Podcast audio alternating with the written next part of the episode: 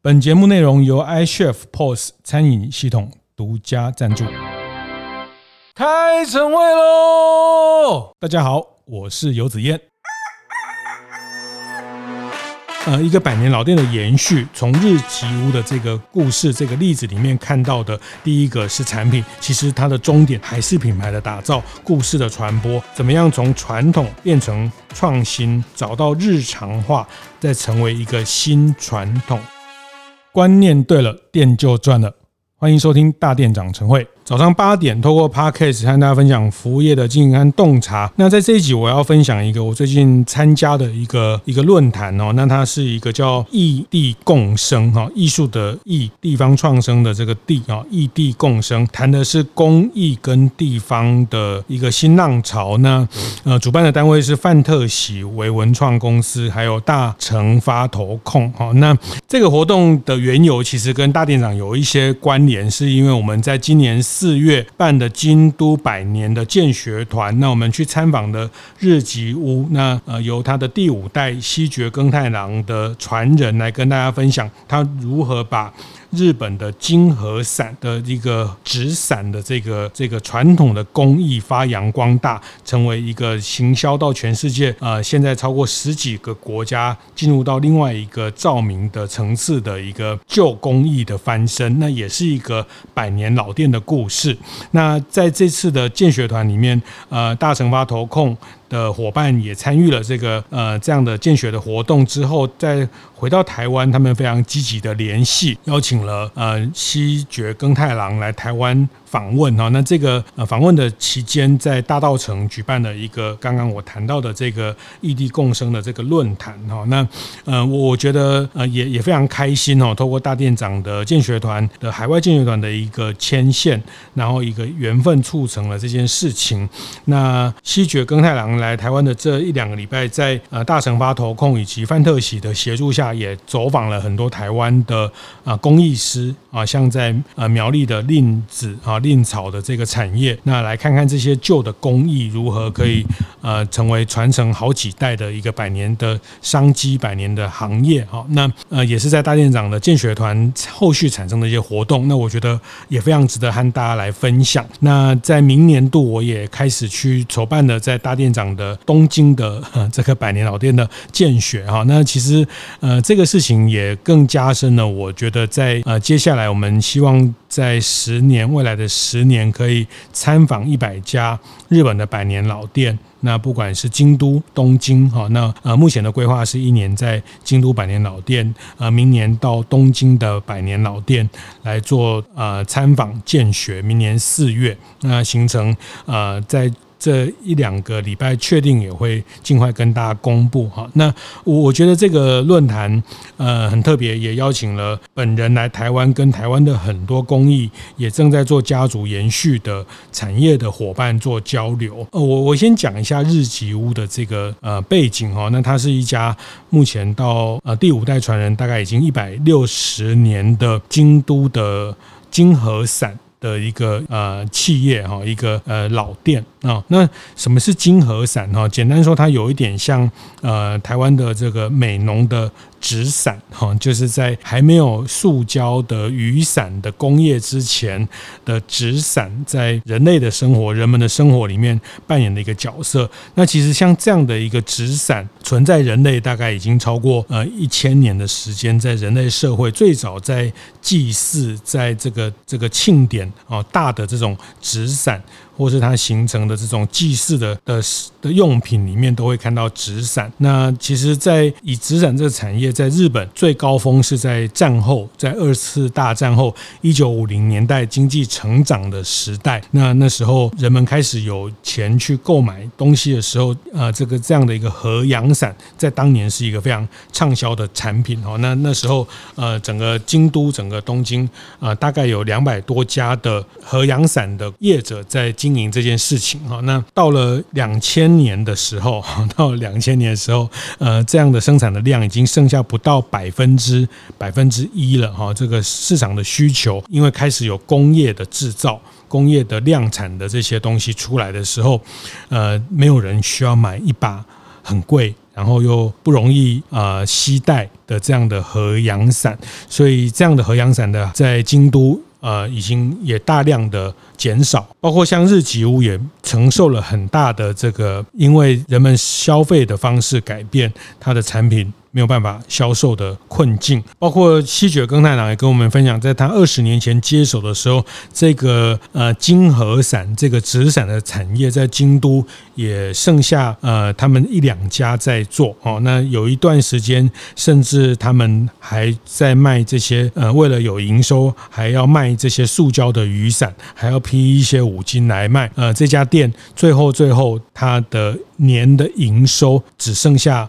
一百万的日币，好，那呃，经过他这二十年的改造，这个营收成长了超过一百五十倍，好，那这个故事，它它讲的是一个传统的工艺如何透过一个新的呃商业的。改变是一个新的思维，去呃找到新的生路哈，让这个百年老店可以持续下去。呃，当然这个最大的冲击就是没有人要用阳伞了嘛哈，因为也没有那么多人在穿和服了嘛哈。就是在日本的生活内容来说，哦，那在当年穿着和服拿一个这样的纸伞，代表着某一种这个身份、某一种时尚已经不在了啊。人们开始穿西式的衣服，人们。开始用阳伞，用这个塑胶、金属材质的东西做，而且大量的呃从海外、从中国的这些生产取代了这些雨伞的需求哈，甚至是一次性的雨伞，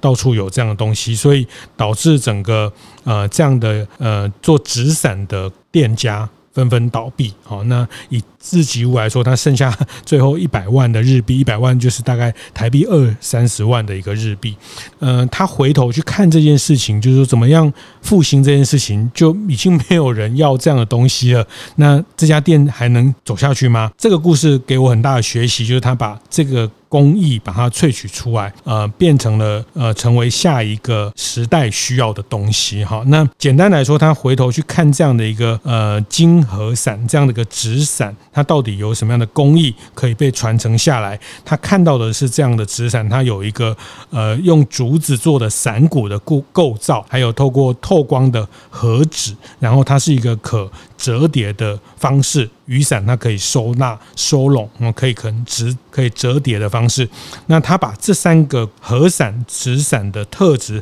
转换成灯具，好，那他后来研发了一个叫古都里照明的灯具，呃，把它变成是一个灯，然后维持了刚刚讲的这三个工艺的 DNA 哦，就是它也是一样，这个灯也是用主伞的伞骨的构造去设计。这个灯也是用透光的盒纸，然后就是在大家看到那个日本料理店的那个呃包厢的那个盒盒纸贴的那个盒纸，可透光的，然后透光出一种高雅优雅的这种气氛。然后第三个，它也维持它可折叠，所以这个灯它可能很大，可能比一个桌子还大，但是它可收纳，像雨伞一样可以把它收拢，可以运送，方便运送，方便做呃这个运到海外的市场。那它把这个工艺的 DNA 转换到这样的一个到照明的灯上，让日吉屋这家本来生产呃纸伞哦，但是如今已经没有任何人需要纸伞的一个一个老店可以继续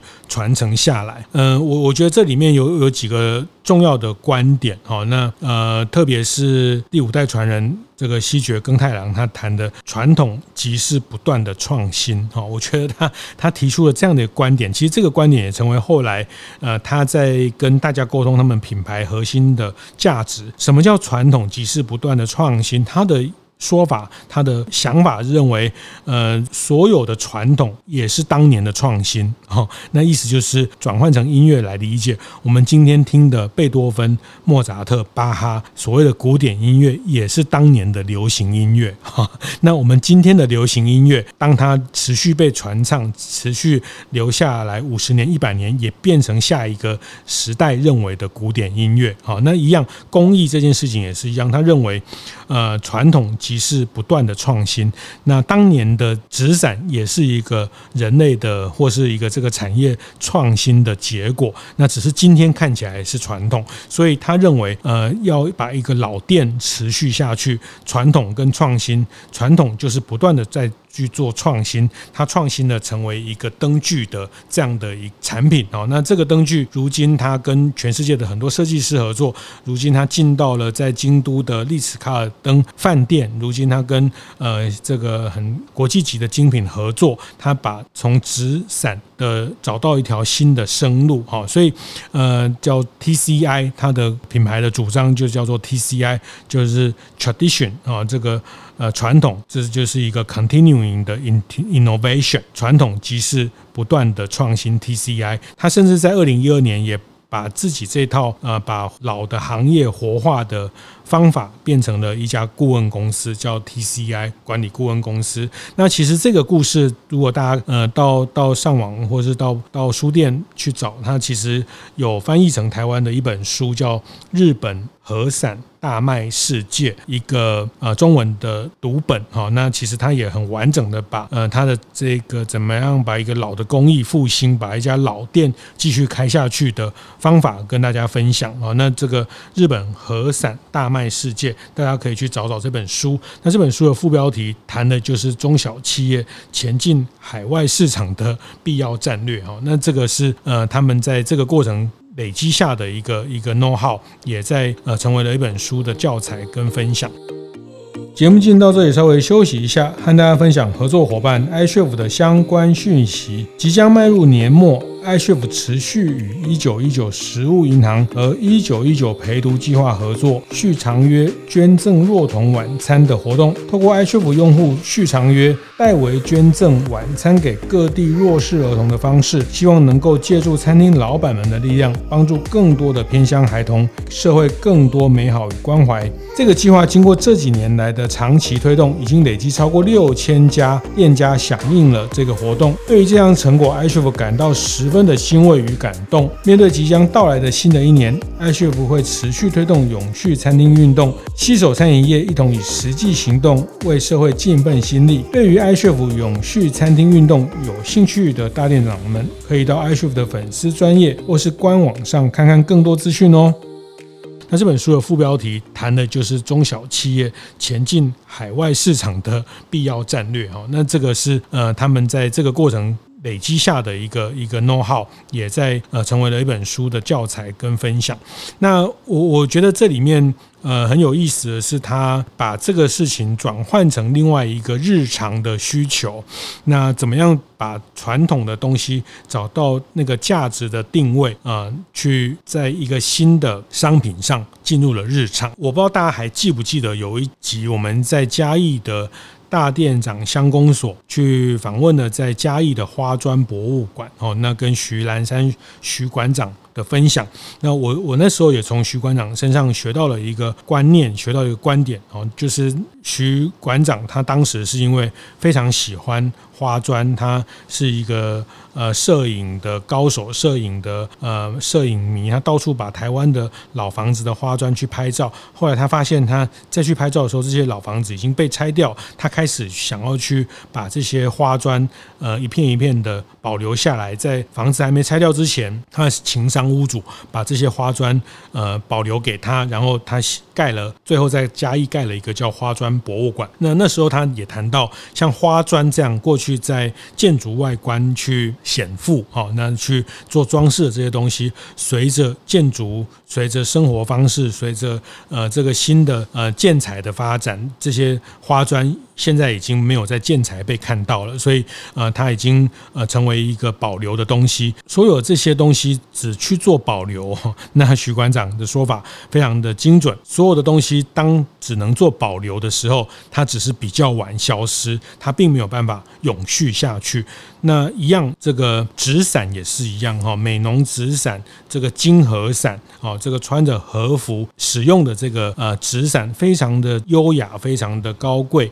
但是市场需求非常非常的有限，当然我们可以保存这样的工艺哈，但一样哈，保存它只是呃让它消失变晚而已，它不会让它不会消失。那怎么样才能不会消失？就是让它再回到。日常的应用，那我刚举的那个花砖的例子也是一样。后来徐馆长，因为他有科技业的背景，他在呃竹科，他其实是个电子新贵，他是一个竹科的呃工程师，他对这些半导体的制程其实他非常了解。他把这套制程，他其实重新在嘉义重新设了一个呃烧窑的窑的这个窑的砖。厂哦，然后去做把花砖作为一个量产的过程。那量产透过手工加量产的部分，让花砖成为一个建材哦。那这个建材也符合国家标准，也符合建设的需求。然后再把这个建材成为人们现在可以真的盖房子用得到的东西。那也因为。台湾呃，把花砖的量产实现了，然后成为呃日本人也来采购台湾花砖，再去做老房子在复旧翻新的时候的建材。那一样的，我我在看这个日吉屋把这个纸伞变成照明灯具的的过程里面，我也想到花砖的这个例子，它同样的老的技术、老的工艺，回到日常的需求、日常的使用这件事情，它才能去持续。那在这个过程里面。我觉得几个观点其实是蛮呃值得跟大家分享哦，在吸血更太郎他怎么样去呃透过纸伞的工艺，刚刚讲到纸伞有几个工艺的 DNA，他萃取下来，那他更关键的是他去找出。呃，这个和伞的独特性，它的与众不同，它的独一无二，它的在一个奢侈品、高级品的这个概念，然后它是一个克制的手工的这件事情的价值，它把它转换，把它转换成灯具，哈，那这些灯具。呃，它运用在刚刚讲的这些呃厉害的饭店、高级的呃卖场，或是呃居家的空间里面，它找到了一个新的生路。好，那呃这个这个部分。在商品的转换里面，这这也让我想到，也是在那天研讨会，大家也在分享，比如说在台湾，呃，很棒的这个草席哈，那个呃，那后来就有令子这样的品牌，把它转换成呃大家用的令草的帽子哈，那也是一样，草席这样的东西，过去也是一个家家户户必备的必备的东西，那它里面也蕴含了呃，怎么样把草编编成一个席。旗子变成一个呃家用品的一个工艺在里面，但是随着人们的需要。变少了哈，其实各行各业都有这种 这样的一个问题，就是当人们的消费行为改变了，当呃整个制造方式改变了，包括大家现在看到的很多手工制造的呃皮鞋啦、手工制造的家具啦、木具啦等等，其实都一样，它都面临着当工业化大量生产制造的时候，这些产业何去何从？这些产业无法被延续。那我觉得。呃，日本和伞的这个故事，它就完全说明了一样这样的一个工艺，它被延续保存下来之后，怎么样从传统变成创新，找到日常化。再成为一个新传统，好，那我觉得这个概念就是日吉屋在复兴纸伞的一个循环。刚讲的那句话，他们认为传统即是不断的创新。那这个创新今天看起来新，但是五十年后它就是旧了哈。那五十年后，它再透过创新，但是在这个创新跟传统里面，一个非常关键的东西，它是进入了日常化，进入了日常的需求里面，它不再只是一个。装饰一个保存的概念的时候，它才可能成为一个新的传统。好，那我我觉得这个是在工艺的部分。在产品面部分找到了一个新的应用方式，那也延续了它既有的工艺的 DNA 跟价值。呃，以日吉屋来说，他们后来做了这个叫古都里的这个照明哈。那刚讲像在呃这个丽池卡尔登饭店在在京都开饭店的时候，他们就会去大量的。找到当地的工艺，他们希望在饭店呈现这样的工艺的时候，就会请日吉屋打造一个克制需求的的这样的一个灯具，它又可以把这个盒子哦可以透光的这样的一种尊贵这种高级感营造呈现在饭店里面。虽然它不是雨伞，但是它已经把这些纸伞的这些呃工艺的特色、工艺的价值应用在一个新的灯具上面，等于说它找到了一个新的生命。好，那呃这个是呃在日吉屋一个非常特别的方法，它找到了一个新的日常的应用。所以我还是强调哦，其实呃这个观点呃包括在餐饮服务，包括在在工艺里面都一样哈，就是呃有些东西呃因为随着现代的生活方式、饮食方式，人们可能已经不这样吃这个东西了。哈，呃，比如说我们现在也不吃这个，很少的机会会去吃吃昂菇粿，会去吃这个发糕哈。那其实呃，只有拜拜的时候会买来放在呃供桌上去当这个豆桃哈。但是诶，其实我觉得发糕，举例来说哈，其实我就会让让我想到吉祥，让想到富贵。其实发糕后来就变成桂圆红枣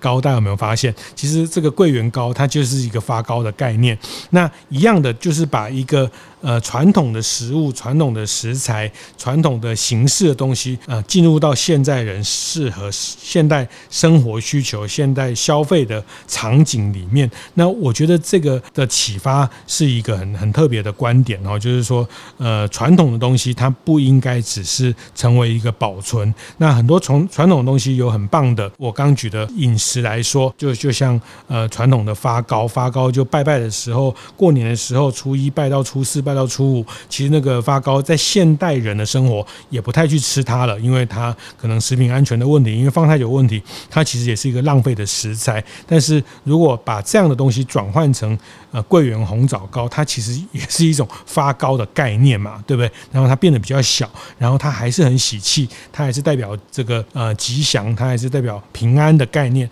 然后呃拜拜完，大家就成为日常的饮食的需要，日常饮食的那甚至他不拜拜的时候，大家也常常会吃这样的东西，就类似这样的观念哦。就是说我刚刚举例，从呃花砖，从呃纸伞，从这个发糕，其实每个老的东西、老的产品、老的物件，它都可以找到新的，在新的日常的需求里面找到它的呈现的方式。那只是保留它的 DNA，改变它的形体，改变它的形形样。去进入到新的生活的的内容，这个是我在日吉屋身上看到的一个部分。当然，第二个部分其实呃产品的层次，在日吉屋西决跟太阳的分享，他其实分享的第二段是当产品的层次被被实践了之后，其实接下来。终点还是品牌的层次哈，那产品其实它不足以形成你能永续啊。刚刚讲为什么我们去看日吉屋，因为它百年老店，百年老店一百六十年、两百年、三百年，它所谓的护城河就是它可以持续成长、持续存在的那个。呃，保护它的事情不是只有产品。你说把这个和伞、把这个纸伞转换成灯具这样的概念，你想得到，你做得到，别人也可以做得到。产品很容易被复制。好，那我后来也看了一下，像他们把呃和伞、纸伞这样的概念转换成灯具，然后这个灯具可以收纳、可以运送。其实这样的东西，你上网 Google 一下，淘宝也可以找得到。就是淘宝有很多类似这样的东西。那那意思是说，做产品本身的创新，形体上的创新，其实没有办法构成一个企业可以永续的护城河。那在日吉屋的分享，它其实很明确的讲，接下来的第二段就是透过品牌的打造，透过故事的分享，它才能成为一个品牌持续被被经营的一个很重要的护城河。哈，在这个论坛上，西决耕太郎他就。在品牌这一段，他就特别分享了他从他的好朋友，也是爱马仕的国际前总裁，一个日本人齐藤先生身上学到的爱马仕的一个品牌策略啊。那其实这个讲到底，它还是一个品牌的价值的堆叠。那这里面有几个步骤，品牌发展的几个步骤，它的理念跟愿景，跟把这个愿景具体化。发展成商品，然后成为一个持续发展的品牌的文化的这个循环。那借鉴的就是呃爱马仕的一个做法哈。那嗯，所谓的爱马仕做法，就是这些国际精品，它擅长去把它的品牌价值、跟愿景、跟理念去去主张、去分享，那形成了故事，形成了文化传播的力量。这个是。呃日吉屋它在输出海外的过程里面，它特别在品牌的打造的部分去经营的哈。那所以呃一个百年老店的延续，从日吉屋的这个故事这个例子里面看到的，第一个是产品，其实它的终点还是品牌的打造、故事的传播，然后把这个去开始去谈纸伞。谈金和伞，它在日本生活里面的独特，它的美学，它在日本的祭祀活动，它在日本生活里面代表的是一种尊贵高级的这件事情去做传播。但在日吉屋的这个分享，他特别谈到在输出海外的这件事情哈，他们也有一个叫 Next。Market in 的 method，然后就是说，呃，进到下一个市场的做法。那这个东西，呃，他谈的是从跳开生产者的视角，从使用者，从不同文化里面去呃理解它的商品的呃价值的的方法。好，那一样，比如说刚刚举的这个例子，它纸伞，它这个是在日本文化里面一个搭配着。穿和服很重要的一个一个呃物件，但是在其他的文化里面并没有这样的文化的习惯、生活的方式，所以他用照明，全世界的人每一个地方都需要有照明的电灯。啊，灯罩的这样的东西的需求，他进到这样的场景里面，他也举了一个例子，比如说日本一个呃，他们也辅导过的一个呃，在日本的这个地瓜酒哦，在日本是一个他们的这个烧酒里面一个酒精含量比较高的地瓜酒这样的东西。那这样以地瓜酒这个日本人很熟悉的呃清酒地瓜酒，地瓜酒在烧酒里面的特色，他们很清楚在日常饮用的的方式，日常饮用的搭配，但是到日本以外的地方，没有人知道地瓜酒什么时候该喝这样的酒。那这样的酒，它能带给我们的的乐趣跟跟。跟它的魅力是什么？在在进到下一个市场的时候，它必须进到它的日常的场景里面。所以他们在把地瓜酒推广到日本以外的市场的时候，他们就会用调酒的方式去跟呃这个不是日本人去沟通地瓜酒的特色、地瓜酒的魅力。那把地瓜酒跟呃他们当地的调酒的风格把它串串搭在一起。好，那大概是这样的例子，就是说，嗯，这里面讲了几件。事情就是你进到他的生活方式，你进到他的生活场景，那一个很重要的观点就是你跟当地的人去共同开发。再回到刚刚他们把日本的和伞、纸伞做成灯具的过程，它也是大量的跟日本以外的设计师去合作啊。大家这些精品的设计师跟海外的设计师共同，因为只有设计师才会知道在这个市场里面的人的偏好跟他的美学的的期待，包括他的生活的形态。那所以这个也是进入下一个市场必须跟。多国的设计师，多国的资源合作。那我我举这个例子，呃，很关键的是，有时候我们在以台湾来说，不管是做餐饮服务业的推广，或是这些工艺、这些呃老的物件的这个推广，台湾也有很多很棒。刚像刚刚举的例子，这个也是一个很好的工艺的作品。那当我们要去推广这个事情对海外的时候，呃，有时候我们比较站在自己的立场，我们觉得这个东西很棒啊，这个东西。有很多的故事啊，这个是呃，这个是台湾的什么什么什么特色啊？但是这些特色。从外国人来说，从不同文化里面来说，他其实要去理解这个特色，其实是需要很多的解释，需要很多的呃，这个这不是那么直觉，需要很多的转转折折，呃，好几个转弯他才能听到。那这个过程，他并没有办法形成一个呃消费市场很快能理解的东西。最快理解还是回到他的文化的内容、文化的方式。那怎么样跟在地的设计师，怎么样跟在地的经营者？去共创，这个也是在日吉屋推动他们的呃，以这个古都里这个照明设备的一个很重要的关键哦。所以我想这一集我分享了一个日本百年老店它持续经营的呃一个呃关键。那我觉得这关键里面怎么跟外国人合作，怎么跟外国人去做行销的沟通，怎么找到对的代理商，其实这每一每一环都有很多的方法。在这本书大家可以去找找日本和伞大卖世界，那其实他谈的也不是只有核展，也不是只有公益，他谈的是中小企业在前进海外市场的一种一种战略的思考哦。那我刚呃很扼要的把里面三件事情先跟大家分享，一个是产品的转换，你要转换成他们日常的方式，他能理解的东西。那所有的老的东西，所有的传统的东西，它必须用一个创新的形式、创新的方式回到日常啊，不是为了创新而创新，是为了日常。而创新 哈，就是说，呃，我们有很好的木工，我们有很好的呃这个工艺，做做伞啊，做做灯具啊，做这个呃，在台湾可能有做做不同的的木木木头制造，或是五金制造，呃，做做金金饰的，做银饰的都有。那这些工艺它的创新之所以创新，是为了回到日常哈。那在台湾，我觉得很棒的例子就是花砖博物馆的这个例子，它就透过制成的创新，再让花砖成为日常。成为建材的一个部分，那这个是在在产品部分。那第二部分其实就是品牌的价值的的堆叠哈。那这品牌价值里面怎么去行销，它就涉及到怎么跟在地的市场去共同创作、共同开发。那用一个比较大企业的思维，它就叫 global sourcing，怎么样去做全球资源，怎么去把全球的呃资源去串进来，不是只有我们在台湾做了很棒的东西输出去。告诉你说这个很棒，这个很棒，这个是我们台湾最棒的东西。但是你的最棒对他来说，怎么样透过当地的合作商、当地的设计师、当地的代理商？去共同去创作，共同把他们的呃创新的想法也放进这个商品，透过甚至是请他们来设计这样的商品进到那个市场哦，所以